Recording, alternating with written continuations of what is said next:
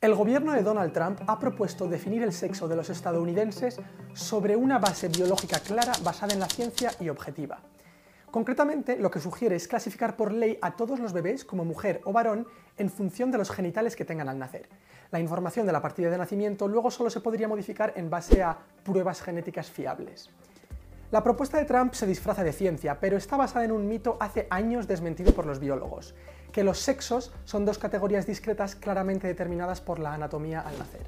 En realidad, los genitales no sientan cátedra científicamente hablando, ya que pueden ser ambiguos o directamente no coincidir con los cromosomas sexuales. Y la genética tampoco da una respuesta clara.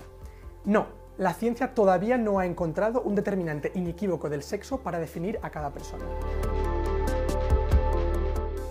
Hoy en día los investigadores suelen distinguir entre sexo y género. Simplificando, la palabra sexo se suele reservar para hablar del atributo biológico o hereditario, mientras que género hace referencia a la identidad social de una persona basada en las expectativas culturales para cada sexo. Entonces, ¿qué dice la biología que es un sexo? Realmente lo único común a todos los organismos que tienen machos y hembras es la diferencia entre sus gametos, las células sexuales con las que se pueden reproducir. Los machos, por definición, producen muchos gametos pequeños como los espermatozoides, y las hembras, por definición, producen pocos gametos grandes, como los óvulos. Pero esta no es una forma práctica de clasificar a los bebés humanos, así que los biólogos han investigado otras diferencias asociadas al sexo como las hormonas, los cromosomas o la anatomía. Y aquí empieza a desmontarse todo lo que asumíamos que era lógico y sencillo. Aunque la mayoría de las mujeres tiene dos cromosomas X y la mayoría de los hombres tiene un cromosoma X y uno Y, no todo el mundo es así. Por ejemplo, hay personas que por azar heredan tres cromosomas sexuales y son XXY.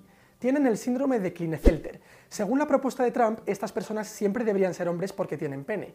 Pero algunas se consideran mujeres porque tienen niveles muy bajos de testosterona y pueden desarrollar pechos. También hay quienes heredan solo un cromosoma femenino, el X.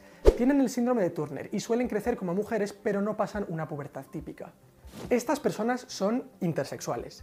No se debe confundir intersexual con transgénero, que hace referencia a la persona cuya identidad no se corresponde con el sexo asignado al nacer. Seguramente tú conoces a alguna persona intersexual sin saber que lo es. Ten en cuenta que hay tanta gente intersexual como gente pelirroja, entre el 1 y 2% de la población. Pero la intersexualidad se puede dar en muchísimas formas. Otra conocida es el síndrome de insensibilidad a los andrógenos.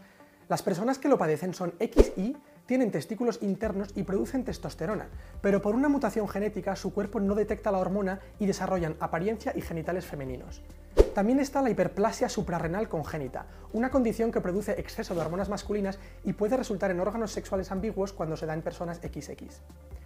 Algunas condiciones intersexuales se aprecian al nacer, pero también hay infinidad de casos en los que la persona no descubre sus diferencias sexuales hasta la pubertad o incluso solo al hacerse pruebas médicas con edad avanzada, como le pasó a un señor, padre de cuatro hijos, al que le descubrieron un útero con 70 años. Otro ejemplo es el quimerismo, que se da en personas cuyas células no son todas genéticamente idénticas, algunas pueden tener características masculinas y otras femeninas. Por todo esto, la biología moderna reconoce que la determinación sexual es analógica, no digital. Existe todo un cóctel de hormonas, componentes genéticos que afinan la anatomía, la fertilidad y el comportamiento, y lo correcto es hablar de un espectro en el desarrollo sexual. Si por ley se debe asignar a cada persona una etiqueta, ¿en qué debería basarse? Ya hemos visto que la anatomía, las hormonas y el ADN pueden ser ambiguos y se pueden contradecir. Otra opción, y la que sugieren muchos activistas e investigadores, es apostar por la identidad de género.